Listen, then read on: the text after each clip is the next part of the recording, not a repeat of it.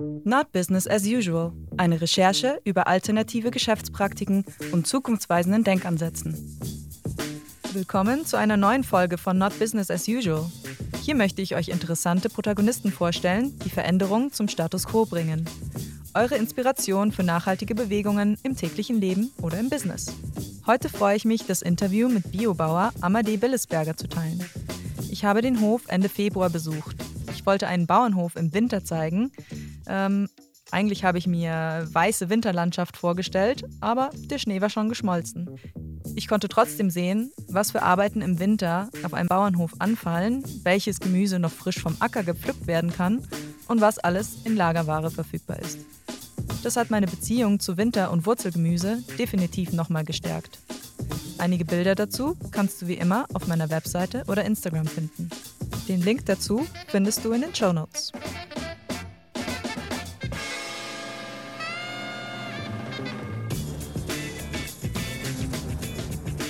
Amadee führt mit seiner Familie ein 72 Hektar großes Bioparadies nicht weit von München. Den Billesberger Hof hat er 2007 von seinem Vater übernommen und wusste gleich, dass er sich in der Verantwortung sieht, den Hof für die nächsten Generationen nachhaltig und ökologisch weiter auszubauen. Für die Familie ist es wichtig, plastikfrei, saisonal und regional zu leben, und dies versuchen sie so gut wie möglich in ihren Betrieb mit einzubringen.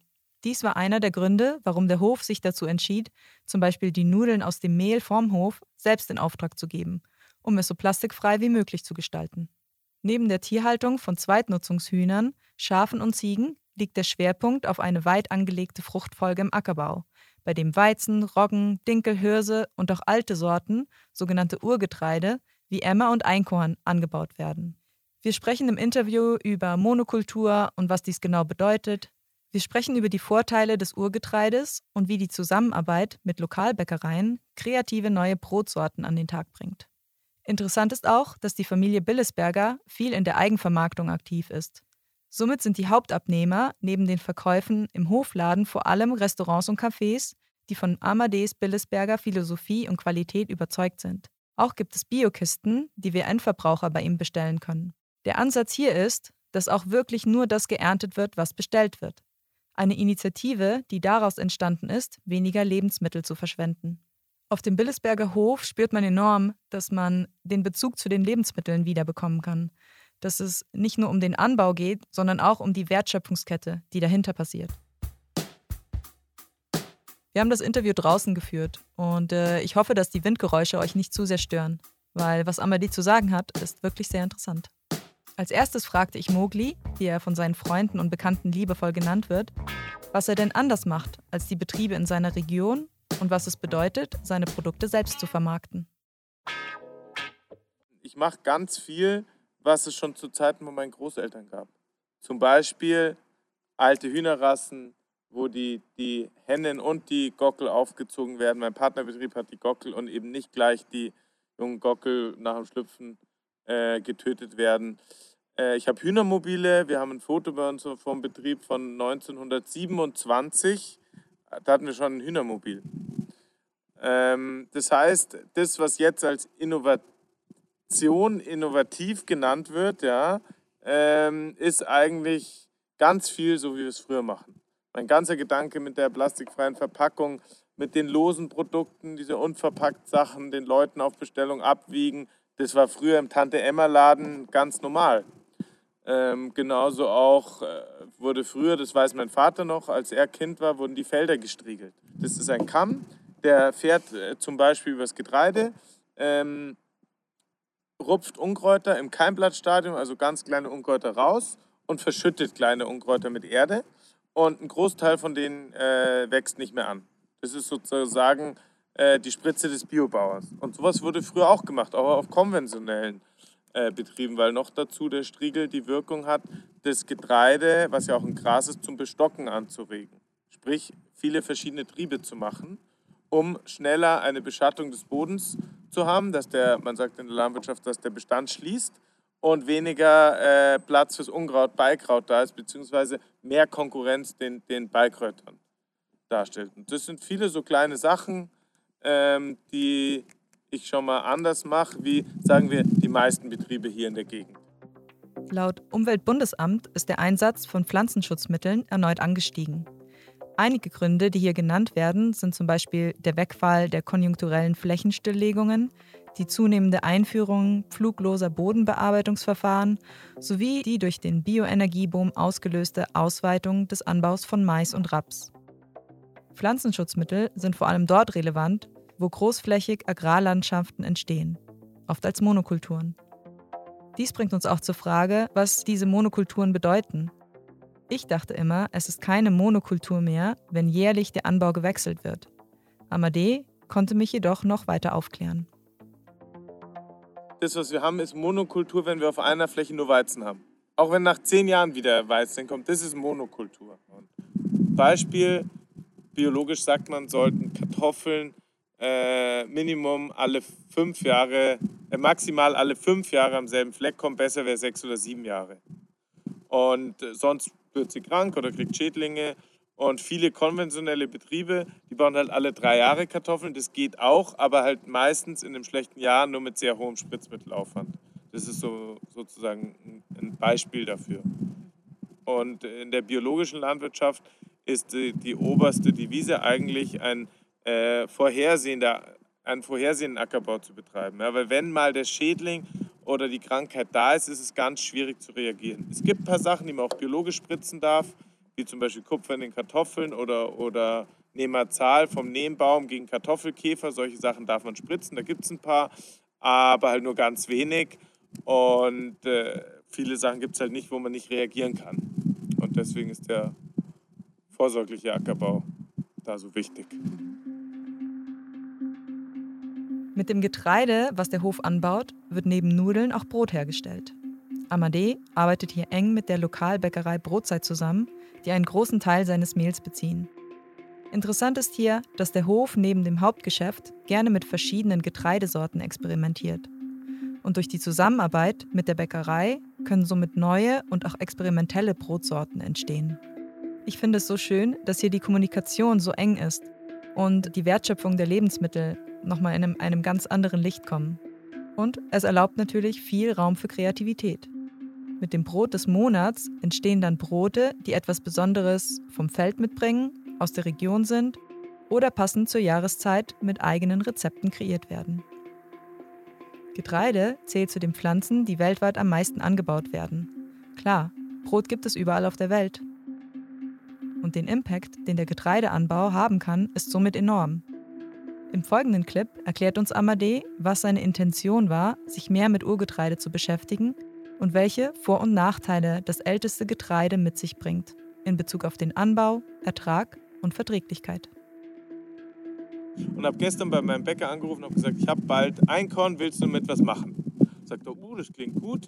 Er überlegt sich ein Monatsbrot. Sprich, ab April könnte es dann in der Lokalbäckerei Brotzeit ein äh, Monatsbrot mit Einkorn geben. Das ist noch nichts Festes. Er meint, er braucht da Mehl, um, um Versuche zu machen. Und diese anderthalb Tonnen sind zu wenig, um sie das ganze Jahr mit Einkorn zu beliefern. Aber für so eine Aktion super. Da ist eben die Kommunikation ganz, ganz wichtig, weil der mir sagt, was er braucht. Oder ich sage, was ich gerade habe oder anbaue und sie was Tolles draus kreieren können. Was, äh, was, was, was hat das denn mit Ur Urgetreide auch zu tun? Das Urgetreide, das ist so traditionell, was früher in Deutschland halt gewachsen ist und halt einfach was dann weggewirtschaftet wurde. Ja, so kann man schon sagen. Also Urgetreide, man spricht äh, im eigentlichen Sinn von Urgetreide eigentlich nur von Emmer und Einkorn. Das sind, und es gibt noch eine, eine Urgerste. Das sind die äh, alten Getreidesorten, von denen eigentlich alles andere ausgeht. Daraus wurde alles gezüchtet. Äh, Emmer, Einkorn oder auch Dinkel, der kam aber auch erst danach, äh, den man auch noch so zum Urgetreide zählt, aber wirklich, die wirklichen Urgetreide sind nur Emmer und Einkorn ähm, die sind alle in Spelzen. Das heißt, wenn die gedroschen werden mit dem Mähdrescher, sind die bei mir im Tank hinten, sind die Spelzen noch dran. Wer nicht weiß, was Spelzen ist, das ist eine Schale, die außenrum ist. Das heißt, äh, moderne äh, Getreidearten wie Weizen sind so gezüchtet worden, dass sie beim Dreschen aus dem Spelz rausfallen. Und äh, was bedeutet, die Urgetreidearten, Sorten und Arten müssen erst noch entspelzt werden. Das heißt, ein mechanischer Arbeitsschritt ist davor noch da äh, die man braucht. Insofern sind sie schon mal teurer. Natürlich haben sie auch einen viel geringeren äh, Ertrag wie die äh, modernen gezüchteten Saatgutarten und Sorten. Und ähm, ja, ich hätte fast gesagt, sie sind schwerer zum Vermarkten, ähm, beziehungsweise sind schwerer im Großen loszuwerden, wenn man nicht die Vermarktung hat. Die Vermarktung habe ich mir selber aufgebaut, ja. Auch mit den Nudeln und meinen kleinen Läden und, und ab Hof und so. Was war dann deine Intention, die wieder, wieder reinzubringen? Also erstens versuche ich gern viel rum und mich interessiert es einfach, was früher gewachsen ist. Und ähm, dass ich Bücher über Weizen gelesen habe und immer wieder zu dem Schluss komme, äh, wie schlecht verträglich und ungesund diese modernen Weizensorten sind. Im Gegensatz zu alten Sorten. Das ist auf jeden Fall ein großer Punkt.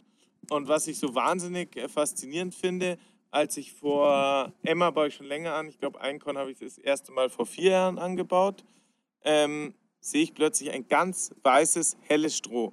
Das bedeutet, dass äh, der Einkorn ganz gesund ist und, und so gut wie keine Pilze hat. Ja? Und dann habe ich erst nachgelesen, dass Einkorn, also das älteste Getreide der Welt, eigentlich gegen fast alle Pilze resistent ist. Dann war ich erstaunt. Was machen wir? Wir züchten uns irgendein hochleistungsstarkes äh, Getreide, was hauptsächlich auf äh, Mehlausbeute und Ertrag gezüchtet wurde, aber nicht auf Verträglichkeit, nicht auf äh, Geschmack äh, oder auf solche Sachen. Äh, das züchten wir uns. Ähm, oft züchten wir noch Sorten, die ganz gering sind, ganz niedrig. Das heißt, die werden ganz leicht wieder von Pilzen angesteckt weil die Pilze, wie ich vorhin erzählt habe, oft ähm, in, in, eben vom Boden in die Ähre übertragen werden. Und ähm, wenn jetzt das Getreide länger wäre, könnte es diesen Ertrag nicht halten, was wir wollen zu ernten. Dann wird es umkippen und der Mähdrescher wird nicht alles erwischen. Deswegen, in konventionell wird viel Getreide noch kurz gespritzt. Das heißt, es wird extra gespritzt, dass es kurz bleibt, dass es diese 10 Tonnen je Hektar halten kann. Ähm, und meistens kriegen sie dann Pilze, aber derselbe Hersteller, der das, der das Saatgut hergestellt hat, der verkauft natürlich das Spritzmittel gegen die Pilze auch gleich mit. Jetzt bin ich ein bisschen vom Thema abgedriftet, aber genau darum geht es. Urgetreidesorten oder die Getreidesorten, die ich anbaue und wenn ich mir eine neue Sorte Weizen oder so aussuche, dann will ich, dass der langstruhig ist, dass der schön lang ist, dass der gesund bleibt, ja? dass er gute Qualitäten hat, dass er Speisequalität hat. Und da ist eben der Ertrag mir nicht ganz so wichtig. Und bei Emma und Einkorn merke ich deutlich, jetzt auch mit der ganzen Erfahrung und den Leuten, mit denen ich zu tun habe, dass es äh, für viele, gerade junge Leute, die keine wirkliche Zöliakie haben, aber einfach Weizenunverträglichkeit, ähm, doch besser verträglich ist. Ich hatte jetzt schon zwei oder dreimal junge Praktikantinnen, die sich selbst schwer tun, Dinkelnudeln zu essen. Und Emma-Nudeln vertragen sie. Und da finde ich es dann ganz interessant, wenn so kleine Situationen auf mich zukommen oder, oder sich ergeben und mir das dann jemand sagt. Also ein Mädel erinnere ich mich noch, ich saß den ganzen Abend ähm, in der Wohnung und habe gewartet und es sind keine Bauchweh gekommen. Und bei ja. Dinkelnudeln schon. Also der Dinkel ist schon wieder ein Stück weiter gezüchtet. Ja? Und das äh, reizt mich sehr, das Thema. Ich würde gern viel mehr. Wir backen selber ganz viel, wenn wir backen, süß oder salzig, äh, mit Dinkel, Emma, Einkorn oder auch gemischt. Äh, Einkorn, Dinkelpizza schmeckt grandios. Ja? Und das ist ein ganz, für mich ein ganz interessantes Thema. Letztes Jahr, also vorletztes Jahr, habe ich eine ganz kleine Fläche äh, Goldhirse zum ersten Mal angebaut. Ganz, ganz mini klein, da hatte ich nur ein paar hundert Kilo. Und ich war begeistert, meine Kunden waren begeistert, alle waren traurig, wo es aus war. Jetzt habe ich letztes Jahr gleich fünf Hektar Goldhirse angebaut. Also das ist ein Projekt, was ich weiterhin ausbaue und immer mehr Hirse anbauen möchte und die auch gut vermarkten und einfach den Leuten den Zusatznutzen von diesem ganz tollen alten Pseudogetreide mitzugeben. Es muss natürlich dann schon auch durch den höheren Preis irgendwie dem Endverbraucher nahegebracht werden, warum er jetzt 13 Euro für ein Kilo Brot zahlen soll und nicht 6. Ich finde es interessant zu hören, dass der Erzeuger auch an der Wertschöpfungskette nach dem Anbau nicht nur beteiligt ist, sondern aktiv mitwirkt. Die Mühe und Philosophie des Anbaus kann auch so beim Kunden und Endverbraucher ankommen. Ich finde es wichtig, dass der Lebensmitteleinkauf die Gewichtung bekommt, die er auch verdient. Dass wir uns fragen, womit füttern wir unseren Körper? Welche Menschen erzeugen meine Lebensmittel? Was unterstütze ich mit meinem Einkauf? Gesundheit für meinen Körper, Mensch und Natur? Welche Beziehung habe ich zu meinen Lebensmitteln? können diese wieder als das gewertschätzt werden, was sie sind? Mittel zum Leben? Der Hof bekommt viele Medienbesuche und es ist super, dass die Billesberger hier so aktiv sind und ihre ökologische und nachhaltige Message teilen. Ich fand es toll zu sehen, wo denn das Mehl und die Nudeln herkommen, die ich wöchentlich einkaufe. Und dies geht glücklicherweise nur, weil der Hof eine sehr kommunikative Internetpräsenz hat. Wie dies anfing, hören wir im nächsten Clip.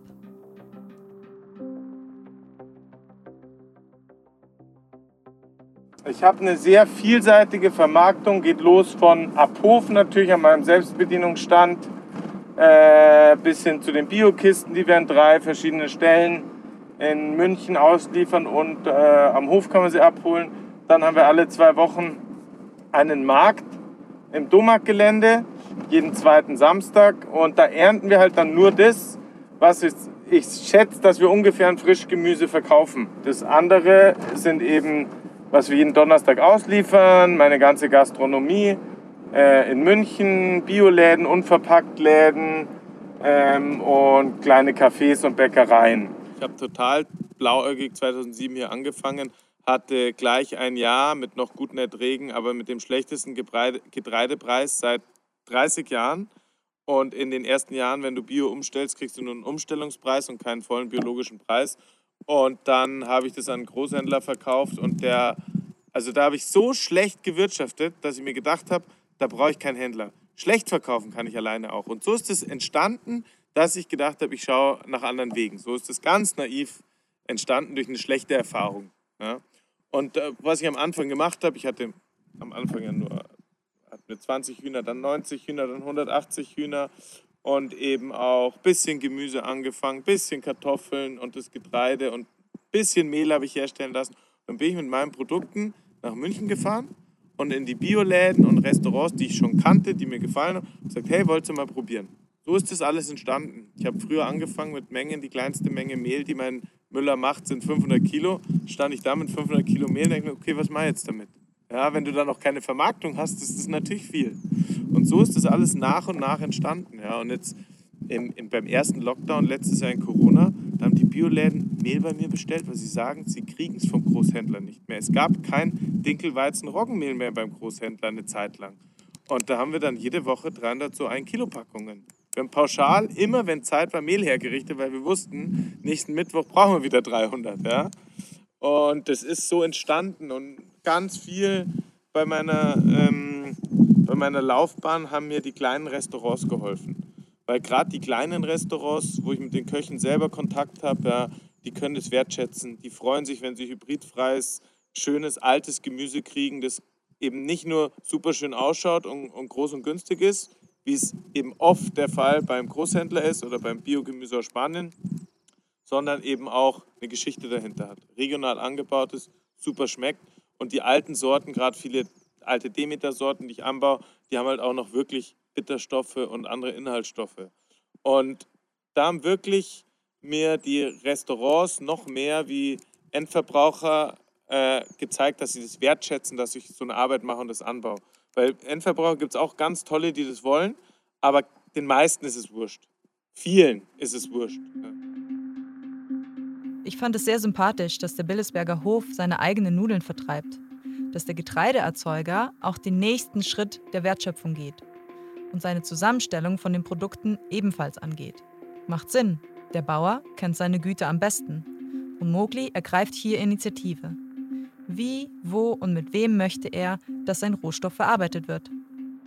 Ich habe eben in meinem Hofladen ähm, Bionudeln verkauft und habe die von einem anderen super Biohof zugekauft und war ganz begeistert und ganz toll und habe die sehr gut verkauft und die haben auch sehr gut geschmeckt und es war auch wirklich super. Aber erstens habe ich die leider nur in Plastikverpackung bekommen. Das war auch so ein bisschen der ausschlaggebende Punkt, wo ich gesagt habe, nee, das will ich nicht mehr. Und zweitens habe ich mir gedacht, hey, Dinkel selber anbauen und das zur Mühle bringen und Nudeln herstellen, das kann ich selber auch. Ich brauche nur eine Nudelfirma. Und so ist es dann entstanden. Da habe ich eine Nudelfirma gefunden, die mir das in, in 10 Kilo Kartons macht und auch in meine eigenen Papiertüten abpackt. Oder wenn eben alle abgepackten aussehen, so wie heute, dann packen wir halt selber mal 100 Packungen Nudeln ab. Ja? Und äh, so ist es entstanden. Und das Besondere an meinen Nudeln ist noch, ähm, dass ich immer Mehl und Grieß mische. Das heißt, ähm, bei Dinkel ähm, ist es sehr schwierig, Grieß zu gewinnen, weil das ein Weichdinkel ist, wie unser Winterweizen ist auch ein Weichweizen, da kann man nicht viel Grieß gewinnen. Desto härter ein Getreide, desto mehr Grieß kann man gewinnen. Der meiste Grieß, äh, die meisten Nudeln, die aus Hartweizengrieß sind, das ist Sommerweizen, der zum Beispiel in Italien angebaut wird, kann man hier auch anbauen. Da kannst du 90% Grieß gewinnen. Bei meinen kannst du nur 10 bis 15% Grieß gewinnen. Das heißt, wenn ich eine Tonne Körner zu meinem Müller bringe, kriege ich, äh, wenn es hochkommt, 150 Kilo Grieß, habe dann noch 650 Kilo Mehl zu vermarkten. Und ich mische immer 50-50 bei den Nudeln. Bei den ganzen Dinkelnudeln ist immer halb Grieß, halb Mehl gemischt. Und dadurch kriegen die eine ganz andere ähm, Bissfestigkeit und Struktur wie die anderen regionalen Dinkelnudeln, die nur aus Mehl sind. Die verkochen schneller. Noch dazu sind natürlich alle meine Nudeln vegan. Und da ich eh schon acht verschiedene Nudeln habe, brauche ich jetzt nicht noch achtmal vegane und achtmal Eiernudeln. Die Eier verkaufe ich auch so gut. Und besonders natürlich, dass es bei mir alles lose gibt und, und plastikfrei. Und das war halt mir einfach ein wichtiges Thema. Das ist auch der große Vorteil von mir und hier am Hof, dass ich eigentlich alles so mache, wie ich das möchte. Und dass der Markt das gerade fordert oder will, ja, kommt mir nur zugute. Es in 20 Jahren wieder anders ist, mache ich es trotzdem genauso weiter. Und das ist mein Vorteil, dass ich es nicht für irgendjemand anders mache, sondern meine Überzeugung. Siehst du auch eine Tendenz auch von deinen Bauernfreunden, dass es halt viel auch äh, immer mehr zu unverpackt geht? Eine Tendenz sehe ich immer viel mehr. Ähm, ist immer schwierig, weil ich ungeduldig bin und mir geht alles viel zu langsam und ich hätte da gern noch mehr. Aber auch äh, ein guter Bekannter von mir, auch ein Biobauer, mit dem ich viel zusammenarbeite, der macht auch mit seiner Frau hier regional Tofu und auch für die Unverpacktläden in Glas. Die haben äh, Sojamilch in Glasflaschen, gibt es auch in, dem, in den ohne Läden. Ich liefere das für ihn mit aus. Und da gibt es immer mehr so kleine Projekte. Ja. Und ich finde es natürlich super, wenn es irgendwie geht, auch mit Pfandglassystem, ja, dass man andere Wege findet. Und es geht, ja. Ich komme wieder zurück zu dem Thema, wo ich vorhin war. Äh, wir haben es unsere Großeltern oder denen ihre Eltern gemacht. Ja. Als ich hier angefangen habe, habe ich im Keller beim Papa geschaut, habe ganz viele riesige Weggläser gefunden, äh, eine Zitronenpresse aus Glas, lauter so Kleinigkeiten. Ja. Das geht alles. Ja. Man muss nur wissen, ob man es will und ob man bereit ist, äh, einfach sich zu informieren oder zu suchen, wo es was gibt. Ja. Es war alles aus Email und Glas, als meine Oma hier noch äh, sozusagen die Marmelade eingekocht hat. Also ich finde eigentlich sowohl Landwirte oder Endverbraucher oder, oder, oder wer auch immer, dass wir halt alle ähm, darauf achten sollten, dass das, die, die Erde und das Land, das wir sozusagen bekommen haben, zu bewirtschaften, unsere komplette Grundlage ist des Lebens. Weil wenn wir keine gesunde Erde haben und, und keine humusreiche Erde, dann können wir auch keine gescheiten Lebensmittel produzieren. Und ähm, egal ob, ob jetzt Landwirt oder, oder Konsument, das sollte jedem bewusst sein. Ja. Ähm, wie erzeuge ich gute Erde oder wie kann der Konsument darauf einwirken, ja, dass eben die Umwelt nicht zerstört wird? Äh, ganz viel und zwar mit dem Kassenbon, mit dem, was er täglich kauft. Ja. Zu schauen, biologisch einzukaufen, regional einzukaufen, saisonal einzukaufen, ganz wichtig. Wenn möglich, ähm, in der Landwirtschaft mitarbeiten, mithelfen. Es gibt ja ganz viele schon so Äcker zum Pachten ähm, und sein eigenes Gemüse anzubauen, wenn man einen Garten hat, noch besser. Oder gerade wenn man Kinder hat, sich so einen kleinen Acker zu pachten, das kostet nicht viel, 100, 160 Euro oder so im Jahr. Äh, und äh, man kriegt einen ganz anderen Bezug zu den Lebensmitteln, wie die erzeugt sind. Und was noch ein ganz wichtiges Thema ist für den Endverbraucher, ähm, gerade für die, die sich beschweren, dass irgendwas zu teuer ist, kochen. Selber kochen ja, und nicht Fertigprodukte kaufen. Ähm, weniger Fleisch zu essen und einfach darauf zu achten, in den Bereichen, wo es möglich ist, ähm, biologisch einzukaufen.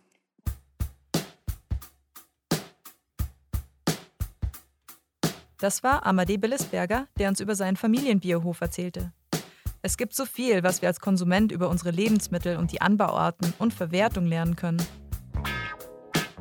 Zum Abschluss habe ich noch etwas zum Nachdenken für euch. Folgende Info habe ich gefunden.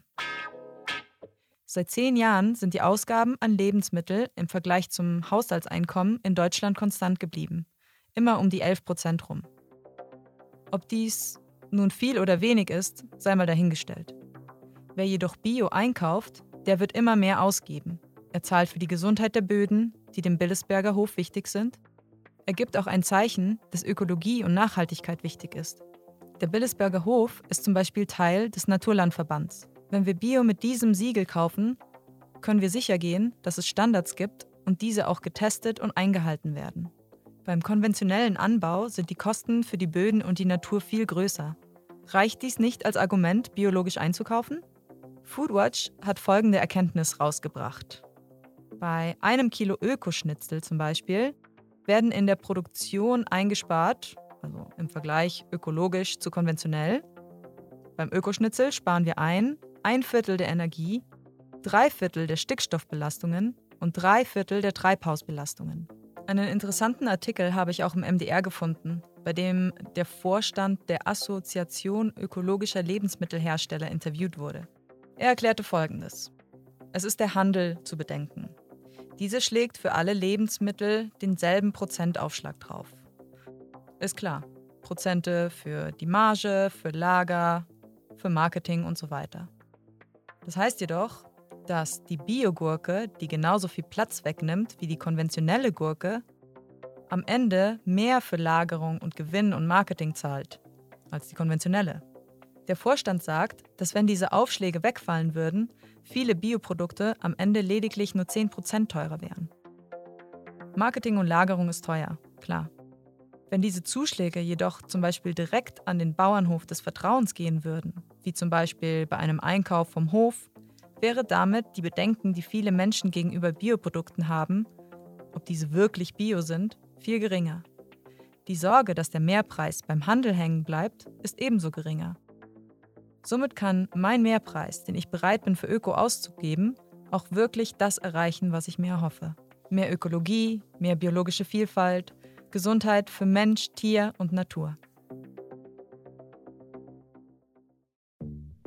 Ich hoffe, ich konnte dich mit dieser Folge dazu ermutigen, den Wert, den du deinem täglichen Essen gibst, zu erhöhen und auch motivieren, öfters mal auf einen Bauernmarkt zu gehen und mit deinem Budget für Lebensmittel direkt den Bauern zu unterstützen oder auch mal eine Biokiste vom Erzeuger auszuprobieren. Mit deinem Kassenzettel bestimmst du unsere Zukunft. Die Bilder vom Hof und die Story mit mehr Infos findest du wie immer auf Instagram und meiner Webseite. Und wenn dir dieser Podcast gefällt, abonniere meinen Kanal und hinterlasse mir ein Rating. Dies kann mir helfen, besser gefunden zu werden und noch mehr Menschen zu erreichen.